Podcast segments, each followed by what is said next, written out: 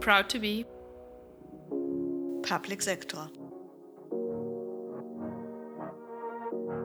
Herzlich willkommen zur zweiten Episode unseres Podcasts. Schön, dass du dabei bist.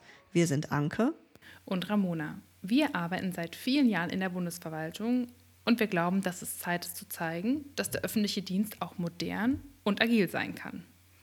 Dieser Podcast soll aber auch eine Lernreise sein. Wir wollen voneinander lernen und so die Transformation insgesamt unterstützen.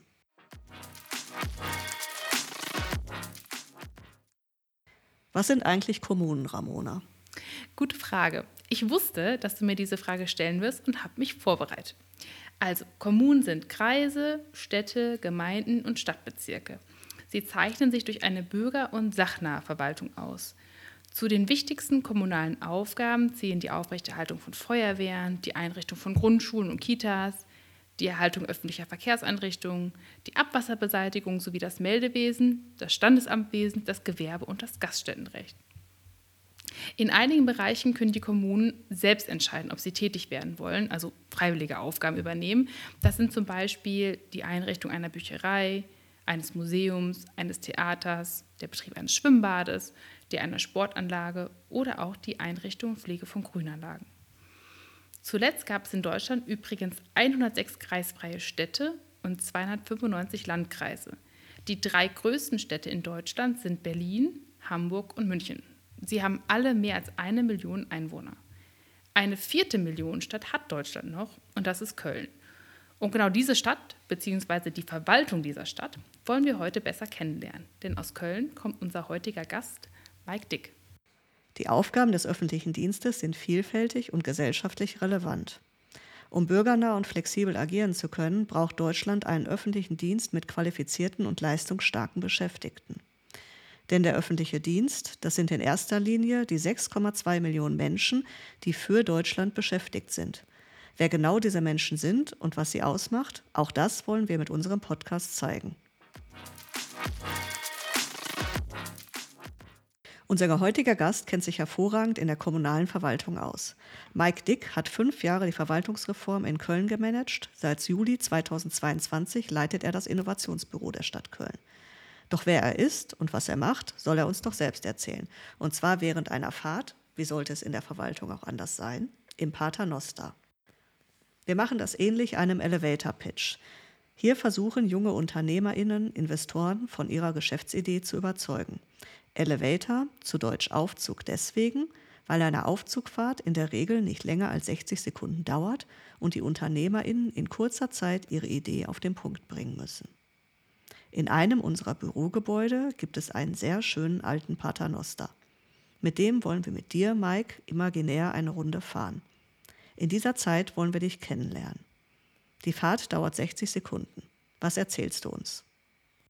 Erstmal schön, dass ich heute hier sein darf. Äh, zu mir im Schnelldurchlauf. Ich bin im wunderschönen Sachsen in der damaligen DDR groß geworden, habe nach meinem Abitur aber noch nicht so richtig gewusst, wo meine Reise eigentlich hingehen soll und habe mir dann so ein bisschen Bedenkzeit erkauft, war vier Jahre bei der Bundeswehr, habe da meinen Industriekaufmann gemacht, habe aber auch im Ausland Erfahrungen gesammelt und relativ schnell festgestellt, dass ich gerne was Sinnstiftendes für und mit Menschen machen möchte. Und da war ich dann relativ schnell auch bei der öffentlichen Verwaltung und da insbesondere bei den Kommunen, die ja die erste Anlaufstelle für Bürgerinnen sind. Ähm, ja, und da Köln mir wegen seiner Größe und seinem echt positiven Lebensgefühl einfach echt imponiert hat, war ich froh, dass ich dann dort mein Studium machen konnte zum Diplom-Verwaltungswirt und danach richtig viele Möglichkeiten zur persönlichen Verwirklichung bekommen habe. Und bei der Stadt habe ich mich viel mit dem Thema Organisation beschäftigt, war in der Organisationsberatung, Organisationsentwicklung, habe das Thema Prozessoptimierung vorangetrieben, habe da auch schon gemerkt, wie wichtig das ist, Mitarbeitende in Veränderungen mitzunehmen. Und äh, da besonders Führung dann auch nochmal eine elementare Rolle spielt, habe ich mich damit stärker dann auch nochmal bei der Personalentwicklung beschäftigt.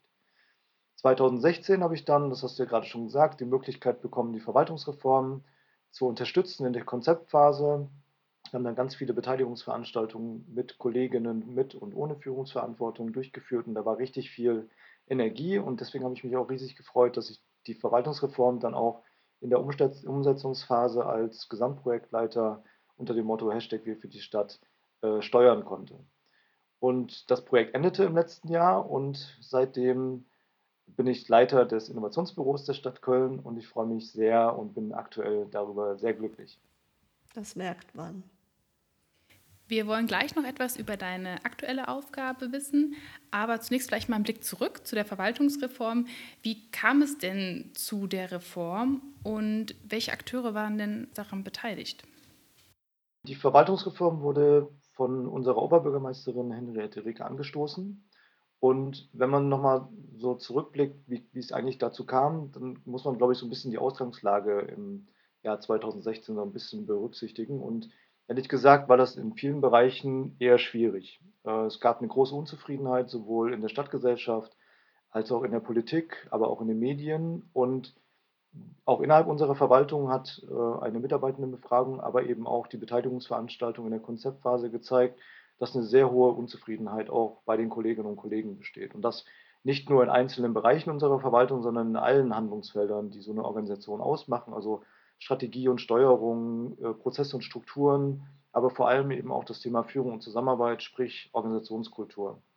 Äh, das heißt, unsere Reform musste dementsprechend umfassend sein. Das macht man eben auch nicht von heute auf morgen. Deswegen waren wir auch sehr froh und stolz, dass die Politik mit einem einstimmigen Ratsbeschluss die Ressourcen für diesen fünfjährigen Prozess auch auf den Weg gebracht haben. Und vielleicht da nochmal ganz wichtig, prägend für uns war, und das schließt eben auch mit ein, wer daran beteiligt war, wir haben einen ganzheitlichen Ansatz gewählt, das heißt, alle Handlungsfelder, die ich eben benannt habe, mussten und wurden berücksichtigt. Wir haben aber eben auch mit unserem Drei-Ebenen-Einsatz alle Faktoren versucht zu berücksichtigen. Das heißt, wir haben immer die sachlichen Themen mit viel Beteiligung und viel Kommunikation vernetzt. Eben auch die Mitarbeitenden, die es betroffen hat, stark mitgenommen und beteiligt, weil so nur Veränderungen gelingen kann. Und da man so eine Reform und gerade so ganzheitliche Veränderungen nicht von oben herab verordnen kann, haben wir, hatten wir auch so einen Mix. Unsere Dezernate haben ihre Themen selbstbestimmt und bearbeitet und verantwortet. Und das haben wir dann aber ergänzt durch zentrale Themen, wie zum Beispiel unsere Leitlinien für Führung und Zusammenarbeit, die so als übergreifende Themen mit gesamtstädtischer Bedeutung zentral bearbeitet werden. Den Prozess haben wir auch öffentlich kommuniziert äh, mit einem jährlichen Transparenzbericht. Aber den Prozess haben wir auch immer wieder hinterfragt. Und da waren verschiedene Gremien beteiligt. Wir hatten einen Verwaltungsbeirat, der hierarchieübergreifend aktiv war und uns immer wieder so eine Art Sounding Board geboten hat. Wir hatten einen Stadtbeirat mit Vertreterinnen aus Wirtschaft, Wissenschaft äh, und stadtgesellschaftlichen ähm, Institutionen. Und wir hatten auch einen Politikbeirat, äh, um immer wieder auch abzugleichen, sind wir auf dem richtigen Weg, was müssen wir verändern, aber auch sehr transparent zu machen, was eben auch nicht funktioniert hat. Wow, unglaublich spannend. Ich bin beeindruckt, wie umfassend das war. Ähm, ich habe gelesen, Sie haben tatsächlich sogar 229 Projekte bearbeitet. Ähm, mich würde interessieren, ob es ein Projekt gibt, das dich besonders beeindruckt hat oder auf das du persönlich vielleicht besonders stolz bist. Und wenn ja, warum? Stimmt, wir haben 229 Projekte Maßnahmen bearbeitet. 182 haben wir übrigens sogar erfolgreich abgeschlossen. Ähm, ich glaube, es gibt nicht so, nicht so ein Projekt, wo ich persönlich besonders stolz drauf bin. Es gibt viele Projekte, da bin ich mega äh, stolz, weil einfach so viel Energie drin war und die wirklich sehr komplex waren. Also gerade die Digitalisierung der Baugenehmigung oder unsere Leitlinien für Führung und Zusammenarbeit waren echt riesen komplexe Projekte. Ich persönlich aber, wie gesagt, bin nicht auf ein Projekt stolz, sondern eher darauf, dass ja so viele Kolleginnen und Kollegen in diesen vielen Projekten, die wir gemacht haben, mitgewirkt haben und echt richtig engagiert mitgewirkt haben. Und das muss man ja auch, wenn man so mal guckt, in welchem Zeitraum wir die bearbeitet haben. Wir hatten die Corona-Pandemie, die Kolleginnen und Kollegen haben das neben ihrer täglichen Arbeit gemacht. Es gab verschiedene Krisen, die bewältigt werden mussten. Und trotzdem haben es die Kolleginnen geschafft, diese Projekte erfolgreich durchzuführen. Und das ist richtig toll. Wer übrigens Lust hat, äh, nachzulesen, was wir für Projekte gemacht haben, auf www.innovative-stadt.köln kann man einblicken. Ah, sehr gut. Ich wollte es gerade sagen, ihr habt einen digitalen Transparenzbericht veröffentlicht, den ich persönlich auch wirklich sehr schön finde von der Aufmachung und den verlinken wir auf jeden Fall in den Show Notes. Genau, Stichwort Digital Transparenzbericht, den habe ich mir angeschaut und da schreibt ihr von den Fortschritten der Reform, aber auch darüber, dass ihr noch nicht da steht, wo ihr eigentlich stehen wolltet. Wie war das für dich, als dir klar wurde, dass ihr eure Ziele nicht alle erreicht? Und wie hast du das mit deinen Mitarbeiterinnen besprochen, kommuniziert? Wir haben ja in jedem Jahr einen Transparenzbericht veröffentlicht und in jedem Jahr haben wir immer darüber berichtet, was wir nicht geschafft haben und wo wir umplanen mussten. Wir finden, das gehört zur Ehrlichkeit dazu und das ist auch wichtig, um einfach transparent nach außen zu machen, äh, auf welchem Weg wir uns gerade befinden. Ähm, was du beschrieben hast, dass wir das Ziel nicht so erreicht haben, wie wir es gerne erreicht hätten, ist also keine Erkenntnis, die wir erst am Ende der Reform gemacht haben, sondern wir haben auch schon während dieser fünfjährigen Reform immer wieder umgesteuert. Und ich finde, das gehört einfach auch zu einem professionellen Programm- und Projektmanagement dazu, dass man eben nicht strikt an allem festhält, sondern immer schaut, wo stehe ich denn eigentlich gerade. Und mal so als Beispiel, am Anfang mussten wir ganz stark im Projektmanagement-Know-how äh, investieren, Standards entwickeln und die Kolleginnen und Kollegen dabei unterstützen, das eben zu professionalisieren. Seit 2019 nutzen wir agile Formate. Das hätte ich zum Start zum Beispiel nie für möglich gehalten. Und das ist auch eine Entwicklung, auf die ich sehr stolz bin und wo ich auch persönlich nochmal stark gewachsen bin. Und ähm, von daher glaube ich, musste ich noch nicht mal meine Mitarbeitenden so groß und quasi so Auffangbecken für die sein, weil sie traurig waren, dass wir die Ziele nicht verarbeiten oder erarbeiten konnten, sondern wir haben das immer offen kommuniziert, wir haben Transparenz hergestellt. Mit 22.000 Mitarbeitern ist das wirklich auch notwendig, gerade wenn man eine lernende Organisation werden will. Wir sind also gut dabei, haben immer umgesteuert und mal in den Worten unserer Oberbürgermeisterin, der Weg stimmt, aber das Tempo noch nicht. Mm, und ihr habt ja auch nicht ganz aufgehört, sondern mit dem Innovationsbüro ist das ganze ja noch weitergegangen.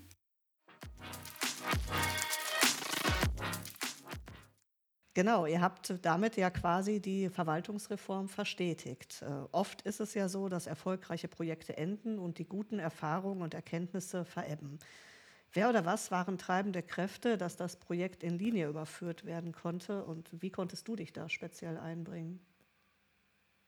Äh, zunächst einmal haben wir am Ende der Reform einen sehr großen Evaluationsprozess gemacht, in dem wir mit Online-Beteiligung, aber ganz vielen Evaluationsworkshops auch nochmal drauf geschaut haben, was hat sich denn eigentlich auch konkret verändert? Hat sich überhaupt was verändert und wie ist das tatsächlich angekommen? Und das Spannende dabei war, dass ähm, der Großteil eben auch zurückgemeldet hat, dass es jetzt nicht nach fünf Jahren einfach vorbei sein kann und dann geht man wieder in das normale Tagesgeschäft über, sondern dass die Reform einen Wandel angestoßen hat, der jetzt aber verstetigt werden will im Sinne einer lernenden Organisation. Das heißt, es war eine einhellige Meinung, dass ähm, es jetzt weitergehen muss und dass man auch weiter unterstützen soll. Und klar war eben, dass Innovation nicht von alleine passiert, sondern dass es Unterstützung braucht, es braucht die richtigen Strukturen, es braucht die richtigen Prozesse. Und die Unterstützung bieten wir jetzt eben mit dem Innovationsbüro. Und der Vorteil ist, dadurch, dass wir aus dem zentralen Reformteam entstanden sind, bringen wir ganz viel Erfahrung aus diesen fünf Jahren eben auch schon mit zum Thema Veränderungsmanagement, zum Thema Kommunikation. Wir arbeiten eng mit unserem Personal- und Verwaltungsmanagement zusammen, die das Ganze eben auch in den Schnittstellen wunderbar mit, äh, mit uns gemeinsam auf den Weg bringen. Und ähm, letztendlich wollen wir ja die, die, unsere Stadt als Organisation zukunftsfähig machen und äh, von daher ist das ein breiter Wunsch gewesen und wir konnten ganz viel von dem, was wir gelernt haben, auch einbringen. Und möglicherweise bringen wir das, was wir tun, nämlich das Thema Agilität vielleicht auch noch ein bisschen fördern, auch in andere Verwaltungen. Da sind wir gerade auf einem breiten Austausch, da freue ich mich sehr darüber. Ah, total spannend. Ja, ähm, du hast gerade auch von äh, Veränderungsmanagement gesprochen und Veränderungen am Status quo sind ja auch immer mit Schmerz verbunden. Auf euch können andere Bereiche mit Ideen zukommen und ihr beratet sie.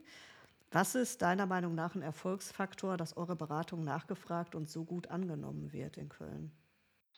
Ähm, es stimmt, dass, dass Veränderungen oft mit Schmerz, manchmal ist es aber auch so, dass man eine Veränderung gar nicht drum herum kommt. Und das ist natürlich so ein Punkt, da ist der Veränderungsdruck so groß, dass man sowieso was verändern muss. Das ist vielleicht mal so eine Einsortierung, um mit diesen, diesen Schmerz vielleicht nochmal so einzusortieren.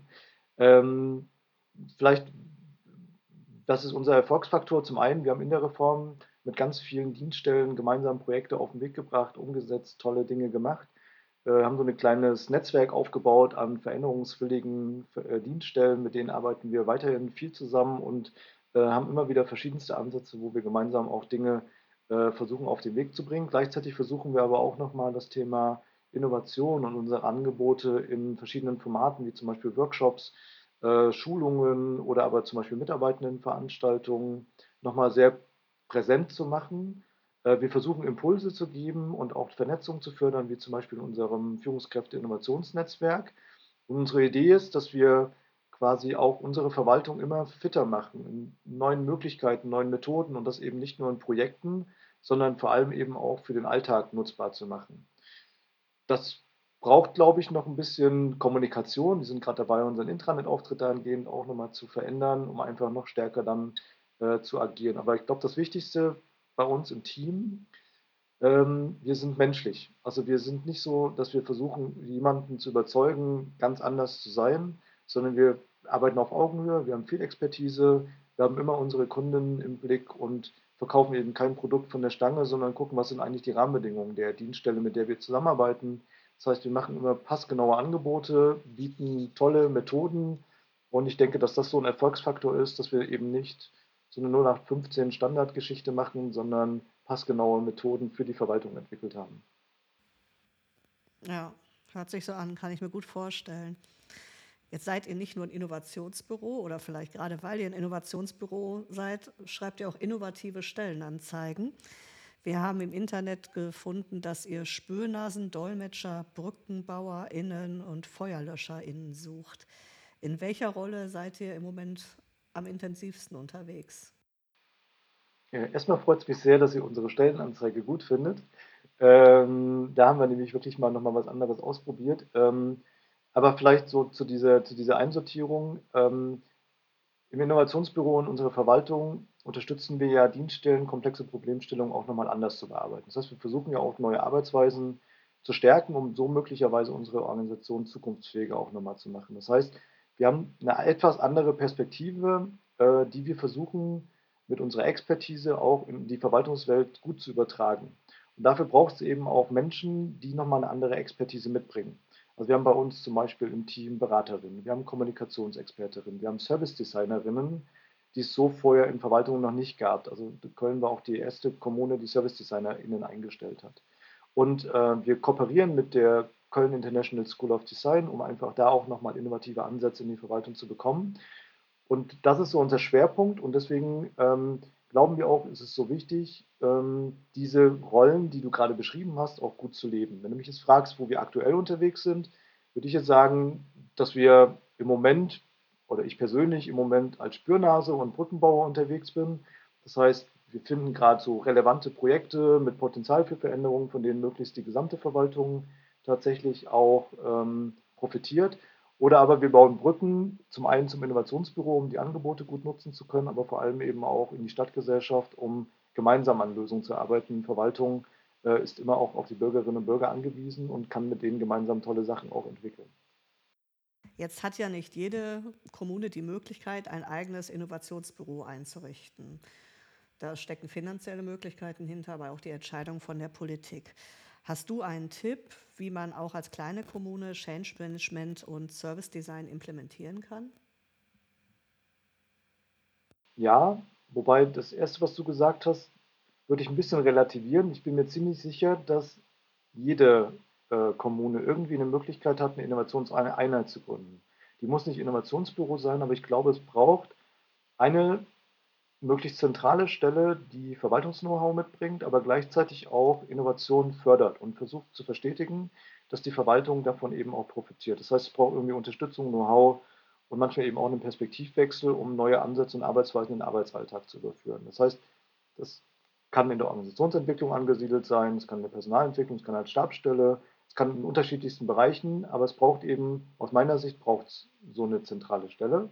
Und unsere Erfahrung ist eben, ähm, dass Veränderung und Innovation solche Stellen eben braucht, um nochmal Denkmuster aufzubrechen. Ähm, wichtig dabei ist, und das vielleicht so, wie schaffe ich das? Das Wichtige ist ja, dass wir nicht versuchen, ähm, beispielsweise von Unternehmen, die im agilen Kontext extrem fit sind, einfach Methoden zu übernehmen, sondern wir müssen auch die immer wieder in die Verwaltungswelt überführen. Und diese, diese Antwort darauf kann zum Beispiel Service Design Thinking sein, es kann aber auch eine komplett andere Methode sein, die genutzt wird. Äh, ich schaffe Veränderungsmanagement gut zu integrieren, indem ich weiß, was sind eigentlich die Bedürfnisse meiner Mitarbeitenden, wie kann ich die gut im Prozess integrieren, wie kann ich die unterstützen, dass die Sinn und Nutzen von Veränderungen tatsächlich auch ähm, mit einbeziehen. Und äh, Service Design Thinking nutzt ja auch die nutzenden Sicht, das heißt auch die Bürgerinnen und Bürger. Und wenn ich das schaffe, die Mitarbeitenden einzubinden, die Bürgerinnen und Bürger mit einzubinden, dann kann ich ja eigentlich nur gute Dienstleistungen irgendwie entwickeln. Und ähm, ja, wenn ich das fest im Blick habe, dann habe ich schon die halbe Miete eingefahren und die andere Hälfte würde ich jetzt mal auf das Thema Führung nochmal setzen. Das heißt, wenn ich erfolgreich Veränderungsmanagement haben möchte äh, und Veränderungsmanagement leben möchte, dann brauche ich die Führung, ich brauche die aber nicht in der Rolle, in der wir die oft in Verwaltung haben, nämlich so als Oberkontrolleurin oder super Sachbearbeiterin, sondern wir brauchen die als Möglichmacherin, als Motivatorin, als Coachin. Und wenn das in Verwaltung ankommt, ein verändertes Rollenverständnis plus was die Notwendigkeit angeht, wie wir als Verwaltung tatsächlich ticken, um unseren Aufgaben gerecht zu werden, ich glaube, dann funktioniert es eben auch wunderbar und dann schaffe ich es auch, auch wenn es vielleicht nicht Innovationsbüro heißt.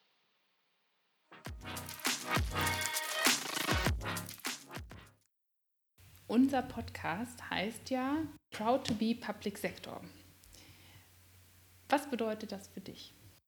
Die Bürgerinnen haben ja ein Recht auf eine stabile Verwaltung, die rechtssicher arbeitet und auf die sie sich verlassen können. Gleichzeitig haben sie ja aber auch ein Recht darauf, dass sich die Verwaltung irgendwie an ihren Bedürfnissen orientiert und flexibel an neue Herausforderungen anpasst. Und ich bin extrem stolz darauf, genau in diesem zunächst ja mal so vermuteten Widerspruch unterstützen zu können denn beides passt besser zusammen, als zunächst vielleicht sein oder scheint. Und ähm, wenn man jetzt mal blickt, was für Anforderungen wir haben, nämlich einen Generationenwechsel, der veränderte Ansprüche hat und vor allem auch nochmal das Thema Digitalisierung mit Veränderungen auf unsere Prozesse, aber die Kultur auch, mit denen neue Kolleginnen und Kollegen zu uns kommen. Das heißt, wir werden ja einen tiefgreifenden Wandel auch im öffentlichen Dienst erfahren. Und ein Wandel, ehrlich gesagt, ist ja auch schon längst überfällig. Ähm, und Wichtig ist ja, wenn ich, ich schaffe es im Moment, diesen Wandel zu gestalten, das gemeinsam mit Menschen, für die wir da sind, nämlich mit den Bürgerinnen, die ist für mich persönlich so echt eine tolle Erfüllung, äh, bietet viele Potenziale, aber auch gleichzeitig für eine komplette Organisation wie eine Kommunalverwaltung oder Landes- oder Bundesverwaltung. Und der öffentliche Sektor bietet ja eben genau so viele Einsatzmöglichkeiten. Ich erlebe eben, dass auch eine innovative Verwaltung so viele innovative Kolleginnen anspricht die Bewerbungen übrigens auf die Stellenanzeigen zeigen das. Kurzum, ich glaube, dass der, das verstaubte Image im öffentlichen äh, Bereich ähm, jetzt bald vorbei ist und es lohnt sich, den Wandel zu gestalten und zu prägen. Das mache ich gemeinsam mit vielen, vielen Kolleginnen bei der Stadt Köln und mit einem extrem tollen und coolen Team. Und darum bin ich einfach proud to be Public Sector.